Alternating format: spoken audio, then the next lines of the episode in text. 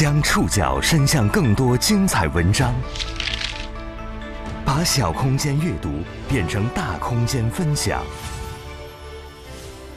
宋宇选读，讲述现实世界里的真实故事，把小空间阅读变成大空间分享。欢迎各位收听宋宇选读。今天为大家选读的文章综合了《中国新闻周刊》《世界》《财经杂志》《开菠萝财经》的内容。将和大家一起来了解双标争议下的海天酱油和红遍网络的海克斯科技。刚刚过去的二零二二年十一假期，全国网友都在打酱油，因国内外添加剂含量双标，国产酱油行业的绝对龙头海天味业在舆论漩涡中不断深陷。在这场风波中，海天酱油到底是怎么翻车的？为什么这家公司越回应网友们越不买账？因海天酱油愈发红火的海克斯科技到底是怎么回事？有食品添加剂的食品是否一定就不安全、不健康呢？宋宇选读今天和您一起了解双标争议下的海天酱油和红遍网络的海克斯科技。十月十号。国庆假期之后的第一个交易日，在整个十一假期期间，深陷添加剂双标风波的海天味业开盘即大跌百分之七点九九，截止十月十号收盘，下跌百分之九点三五，市值单日蒸发大约三百五十八点六七亿。此前有短视频账号爆料，国内售卖的海天酱油含食品添加剂，而国外售卖的海天酱油却零添加。针对质疑。截止本期节目十月十号傍晚首播时，涉事公司海天味业已经分别于九月三十号、十月四号、十月九号三次回应。可是他们的危机公关不仅没有平息风波，反而一遍又一遍的火上浇油。涉事公司几乎每一次公开回应都会引发网友的质疑、群嘲以及舆论反弹。这波海天酱油翻车事件的起点，要从一位叫做辛吉飞的短视频博主说起。十九米的蜂蜜，那必是科技狠活啊！从今年八月份开始，辛吉飞在多个视频平台上，以所谓业内人士的身份，发布了多个用各类食品添加剂合成食物的视频，包括不限于合成蜂蜜、合成肉肠。合成低价燕窝、合成可乐、合成牛排、合成大鸡排等等。那飞哥合着十九块九，我就买了一罐糖水啊。那对呗，那不是一般的糖水啊，是加了香精的糖水。在这个系列的视频当中呢，辛吉飞以标志性的歪嘴和夸张的语言，带火了科技与狠活以及海克斯科技等一系列的话题梗。关于海克斯科技这个近期流量密码，我们晚一点再展开细说。还是先来说说海天酱油到底是怎么卷入这场风波的。在辛吉飞这个系列视频当中呢，有一期是讲述合成勾兑酱油的。这个勾兑的陈醋和勾兑酱油，那都是业内心照不宣的事儿了。它的发布时间呢，最早是在二零二二年的九月十号。哎呀，飞哥，你这酱油一点豆子黄豆没有啊？那能过标吗？那你往里兑点真酱油不就完事儿了吗？在这则视频当中，这位博主没有提到海天酱油。不过呢，后续一些追逐流量密码的短视频博主就开始生成各种内容，比如有些博主就把酱油致癌、吃酱油掉头发。坑害国人良心何在等标签直接扣在了海天的产品上，甚至有网友开始拍摄将海天酱油倒入下水池的短视频。风波发酵之后，九月三十号，海天味业发布了第一份声明，称部分短视频账号利用大众对于食品安全的关注，制造焦虑和恐慌，妖魔化食品添加剂，黑化中国食品安全。为了博取流量，甚至将明显造谣的标签直接扣在海天产品身上。海天称，他们已经向多个抖音账号发去了律师函。而就在海天的这份声明发布一周前，九月二十二号，辛吉飞晒出了平台客服要求他删除有关食品添加剂视频的对话，并且很快注销了粉丝近九百万的抖音账号。你们是按照用户的举报删除视频，或者是提醒主播这个视频不不易播放，是这样吗？呃，是因为您的这个作品内容当中，因为在在讲这个食品添加剂的过程当中，可能话就存在这种一概而论的，没有去对一个个别的一些，比如说是具体用到了哪些添加剂去做个详细介绍。可能虽然辛吉飞晒出的这段对话当中没有提到海天酱油，九月三十号海天方面的声明当中也没有提到辛吉飞，但是很快呢，就有网友将事件联系了起来。海天酱油迅速成为消费者表达情绪的发泄对象。公关行业人士麦子在接受开波罗财经采访时提到，一份声明最重要的目的是安抚公众情绪，讲清楚事情真相，让大众对企业形成正面的认知。但海天的第一份声明把核心点放在了追责上，在大众消费者心中，指出行业问题的人。带有正义的滤镜，这时候海天将这些人一棍子打死，属于火上浇油的操作。事情并没有结束，从九月二十五号到十月四号，陆续有多位网友在短视频平台上晒出在国内市场和国外市场购买的海天酱油的配料表的对比。流传度比较广的是在日本购买的海天酱油，配料表当中只有大豆、小麦、食盐、砂糖等原料。而在国内购买的海天酱油，除了上述原料之外，还有多种食品添加剂。也是从这时开始，指责海天双标的争议越发的响亮，海天也在这场漩涡中越陷越深。海天味业的第一份声明发布后，海天酱油使用添加剂存在双重标准的质疑迅速成为自媒体的关注焦点。在不少公关业内人士看来，舆论进一步发酵后，海天味业的一系列做法堪称危机公关的反面典型。宋宇选读继续播出：双标争议下的海天酱油和红遍网络的海克斯科技。当短视频平台上的双标质疑越来越多，假期期间，十月四号，海天味业发布了第二份回应声明，对添加剂和标准问题进行了解释。这份声明中提到，食品添加剂广泛应用于世界各国的食品制造中。简单认为国外食品的添加剂少，或者认为添加剂的产品不好是误解。其二，由于每个国家和地区的食品法规标准不尽相同，对应的产品标志也有所不同。说是一国一标或者一地区一标，也一点不过分。这不意味着出口的就一定都比国内的好。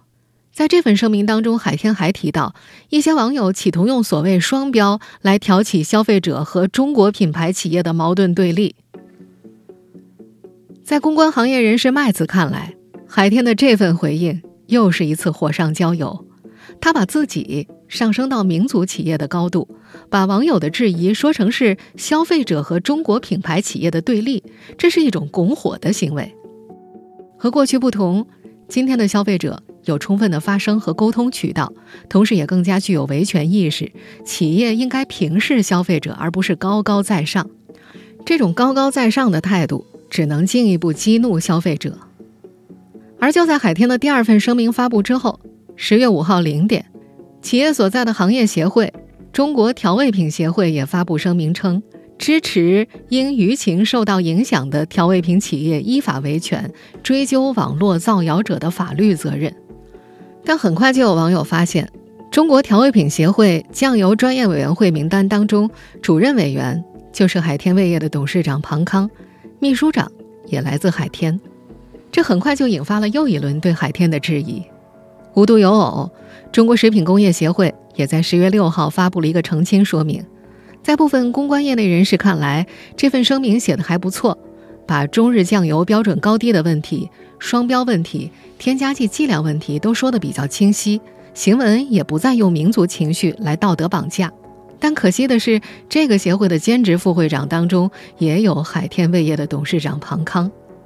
海天方面更加奇葩的操作还在后面。十月七号，在其官方抖音直播间，海天味业居然大大方方卖起了零添加酱油，公众舆情都还没有安抚到位，竟然想着急收割零添加的流量来卖货。直播间留言区一片骂声，已经证明了这个举动到底带来怎样的负面效应。到了十月九号晚间，海天味业第三次发布澄清公告。公告中提到，海天味业产品销往全球八十多个国家和地区，无论是国内市场还是国际市场，公司均有高中低不同档次的产品，均销售含添加剂的产品及不含添加剂的产品。公告中还表示，国内作为该公司的最大消费市场，为了满足广大消费者的多元需求，在确保产品质量和安全的同时，国内的产品线种类更为丰富。这封计划安抚投资者情绪的公告，并没有起到任何实际的安抚效果。十月十号，海天股价大跌超过百分之九。甚至这波网络舆论风险彻底超过了海天味业的控制范围，乃至整个调味品市场都受到了波及，涉及领域覆盖其他调味品产品。不少人特意将家里的柴米油盐酱醋茶的配料表都查了一遍，生怕食品调味品当中存在过多的食品添加剂。海天味业三次回应食品添加剂双标，不仅没有平息网络舆论风波，反而反复火上浇油，让舆论风暴越烧越旺。那么，海天味业是否存在双标问题？食品行业专家如何看待含有添加剂的酱油呢？宋宇选读继续播出：双标争议下的海天酱油和红遍网络的海克斯科技。在舆论发酵了一周多之后，这次事件最大的焦点已然变成了添加剂双标问题。根据网友发布的视频显示，国外售卖的海天酱油配料表上只有原料水、大豆、食盐、砂糖、小麦，而国内售卖的酱油除了上述原料之外，还有谷氨酸钠、五成味核苷酸二钠、五基苷酸二钠、苯甲酸钠、三氯蔗糖等食品添加剂。根据二零一四年发布的《食品安全国家标准：食品添加剂使用标准》显示，前三种为增味剂，苯甲酸钠呢是一种常用的食品防腐剂，三氯蔗糖则是甜味剂。中国农业大学食品与营养工程学院教授、中国食品科技学会理事范志红指出，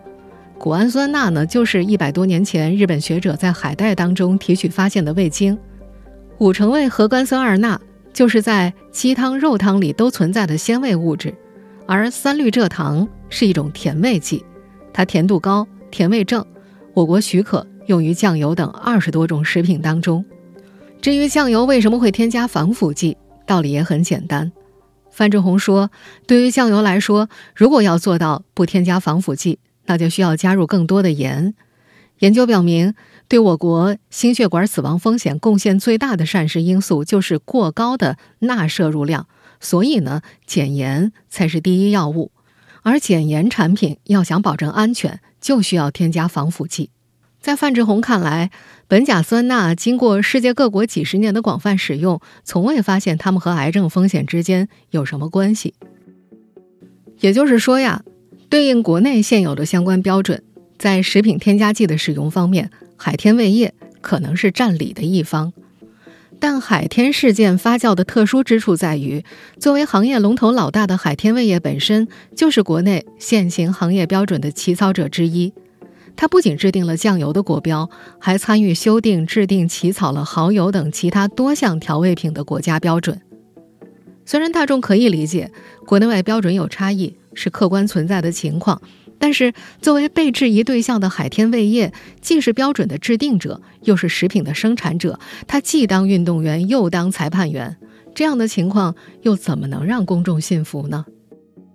在公关行业人士麦子看来，想要平息大众的质疑，应该由不涉及到此事件的、与海天没有任何利益关系的第三方机构来做公证，例如具备公信力的食品检测机构，或者是工商监管部门。否则反而会加重消费者的不信任感。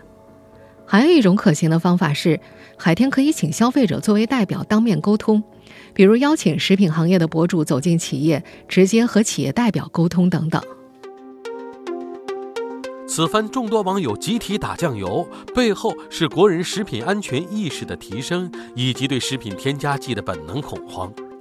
在调味品龙头海天味业深陷舆论风波前，海克斯科技就已经成为互联网世界内最惹人注目的流量密码。到底什么是海克斯科技？使用了食品添加剂的食品就一定不安全吗？宋宇选读继续播出双标争议下的海天酱油和红遍网络的海克斯科技。海克斯科技这个词汇原本出自游戏《英雄联盟》，它特指一种魔法和科技融合的顶尖技术，但在短视频博主的口中，它成为了使用食品添加剂将食材化腐朽为神奇的方法。令海克斯科技红遍网络的其实是两名视频博主，除了我们前面提到的以“科技与狠活”为口头禅的辛吉飞之外，还有另一位短视频博主刘怂。刘怂是个东北小伙，在沈阳经营一家烤肉店，从事餐饮行业四年多了。作为美食博主的他，此前发布的大部分内容都是正经的烹饪教学。不过，在今年八月份的时候，伴随着一勺三花淡奶的视频，他。彻底成为顶流。在这段视频当中，做菜三十年的老师傅正在熬骨头汤，熬了两个小时，汤色都没有变白。老师傅表示，这还需要泡一宿。刘怂听完，就像清水锅当中挖了一勺三花蛋奶。大哥，这这也不白呀，这那得得泡一宿，你才能白。泡一宿啊？啊，泡一宿。那别别扯淡了，我一勺三花淡奶，白不，大哥？大哥陷入了沉思。这不骗人吗？要不说你那店开不下去了呢。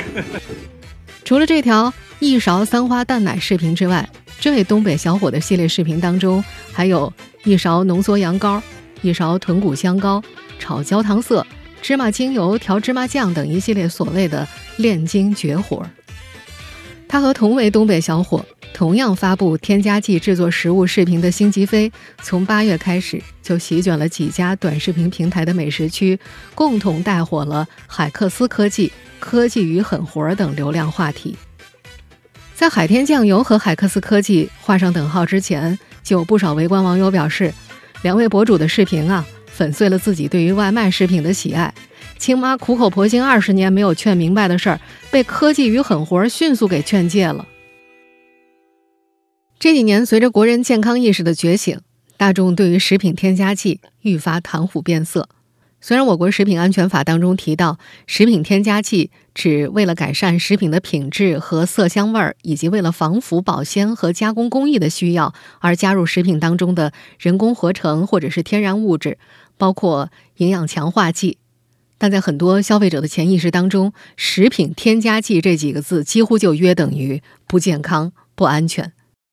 我相信很多人可能还记得，今年夏天中薛高等雪糕刺客事件发酵过程当中，食品添加剂卡拉胶也一度被推上过争议的舞台。根据我国现行的食品安全和国家标准食品添加剂使用标准，卡拉胶是国内合法使用的食品添加剂，其主要是被用作乳化剂、稳定剂和增稠剂来使用。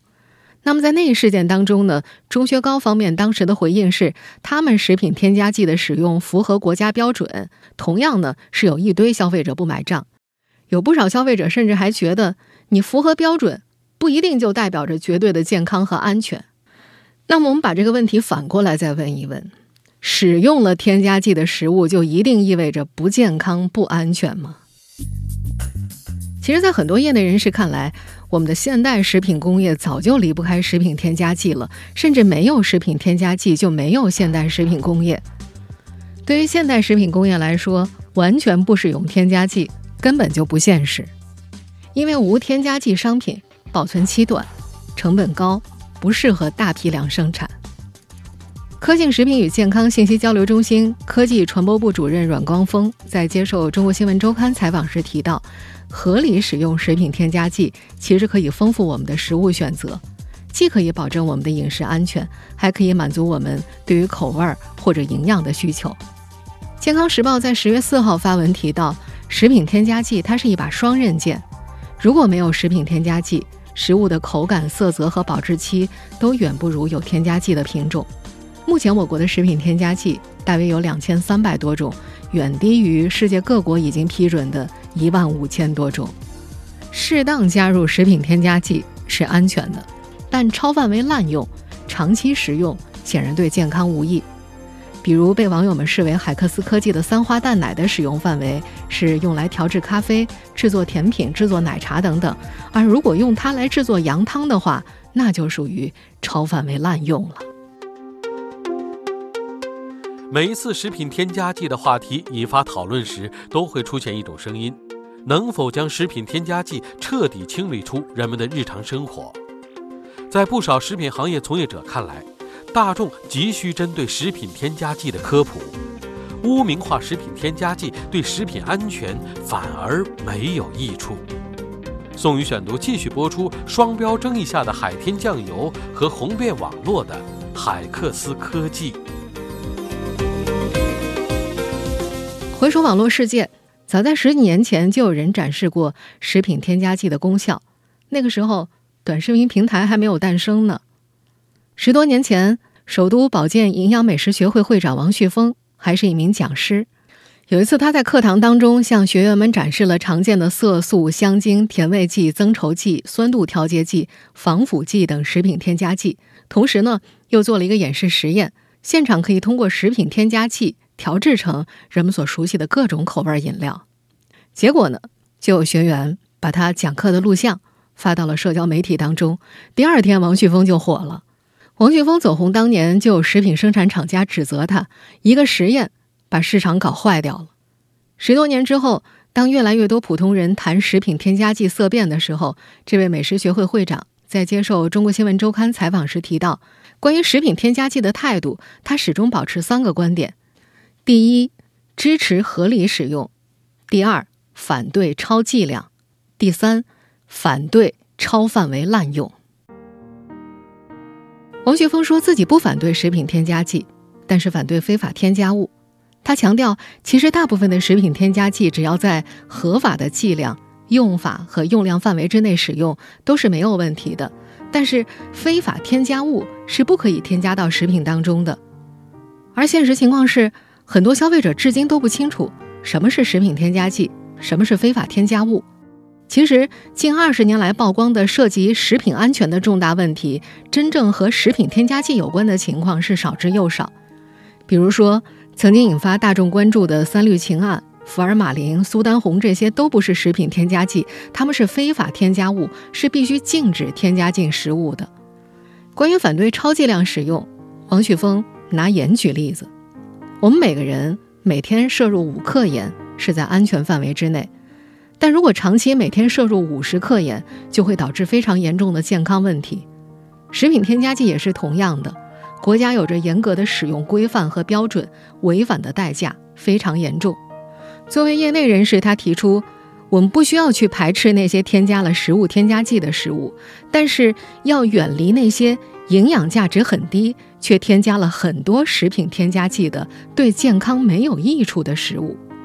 在王旭峰看来，近些年不少食品厂家和经销商会打着“零添加、纯天然、无蔗糖”的噱头去销售产品，这些说法从营养学和食品安全的角度是站不住脚的。比如油条，不添加任何添加剂的油条，那就是油炸面团，但我们不能认定油炸面团是健康食品啊。此外，每一次食品添加剂话题引发讨论的时候，都会出现一种声音，有很多人觉得，我们能不能把食品添加剂彻底清理出大家的日常生活呢？事实上，这是非常非常困难的。就比如说，我们每个家庭厨房里都会出现的食用调和油，在这些油当中呢，部分会添加抗氧化剂来对抗油的变质。如果不添加抗氧化剂的话，那么油的保质期会缩短到两到三个月。这样，我们购买食用油的成本会上升五倍到十倍左右。如今，食品添加剂早就成了现代食品产业中重要的一部分了。比如，在不少食品当中会添加的明胶或者果胶，它们是作为增稠剂来使用的。像我们常喝的酸奶里就有可能会添加它们。它们虽然被叫做食品添加剂。但是明胶呢，是提取于牛骨、猪皮等动物产品，它的本质呢就是胶原蛋白，而果胶当中大量的膳食纤维对人体也是有益处的。我们不能因为它们都被叫做食品添加剂，就想把它们通通都清理出大家的日常生活。在王学峰看来，各种围绕食品添加剂的风波当中，很多人只看到了过量和滥用带来的后果，而忽略了食品添加剂对于生活幸福指数的提高。比如味精就是一个很好的例子。不知道从什么时候开始，坊间流传着摄入味精会导致种种病变，小到脱发，大到癌症，味精一夜之间成为了众矢之的。很多人并不清楚，其实早在1987年3月，联合国粮农组织和世界卫生组织经过十几年关于味精安全的跟踪研究之后，就宣布将味精列入最安全的食品添加剂，结论是每日可接受摄入量无限制。在部分食品安全界人士看来，最近在短视频平台上热闹红火的海克斯科技与科技与狠话，实际上和挂着震惊标题的文章没有什么区别。抛开剂量谈食品添加剂的危害，拿极端案例当做普遍现象是站不住脚的。我们回到这次海天酱油事件上来，大众对于海天双标的质疑，本质上是对于食品添加剂安全性的忧虑。在部分科普界人士和公关界人士看来，海天本来可以在讲清楚消费者关心的核心问题之后，再顺势。对行业常识进行科普，以帮助消费者去更好的辨别产品，提供一些有帮助的信息。海天方面没有抓住这次机会，其他现代食品工业的从业者们同样没有很好的抓住这次机会。风波的不断发酵，海天本身当然有很大的责任。作为国内调味品行业当中独一无二的超级龙头企业，海天应该放下傲慢，真诚地回应消费者内心的顾虑。展示其产品品质的可靠性，只有在优质产品品质的基础上，适当添加添加剂，才有可能得到大众的理解。几份声明措辞强硬，而且和大众的质疑直接对立，只会越描越黑，适得其反。另外，在很多业内人士看来，国内的食品安全领域，合法合规的食品添加剂几乎算不上问题。真正的大问题，也是大众最为担心的，如果。真的像那几位专注制作所谓海克斯科技食物的博主们在视频中演示的那样，酱油中只有纯化工产品调配，而没有一粒黄豆；肉肠中只有各种香味剂、添加剂、淀粉，而没有一块肉；油炸鸡排完全是各种不可言状的莫名其妙的碎肉边角料混合压制而成。这些所谓的高科技食品，才是真正让大众不寒而栗、背后发凉的根由所在。海天这次的双标危机，可能只是大众对整体食品安全焦虑的一个出气口，一个发泄渠道。而等到大众出完气、发泄完之后，相关从业者和监管部门还有更多的事情要去做，比如说，怎么让更多人去了解食品添加剂，怎么进一步加强监管，如何根治食品安全领域内既当运动员又当裁判员的情况。还有最为关键的一点是如何提升大众对于安全标准的信任度等等。以上您收听的是宋宇选读，双标争议之下的海天酱油和红遍网络的海克斯科技。本期节目综合了《中国新闻周刊》《世界》《财经杂志》《开菠萝财经》的内容。收听节目复播，您可以关注本节目的同名微信公众号“宋宇选读”。我们下期节目时间再见。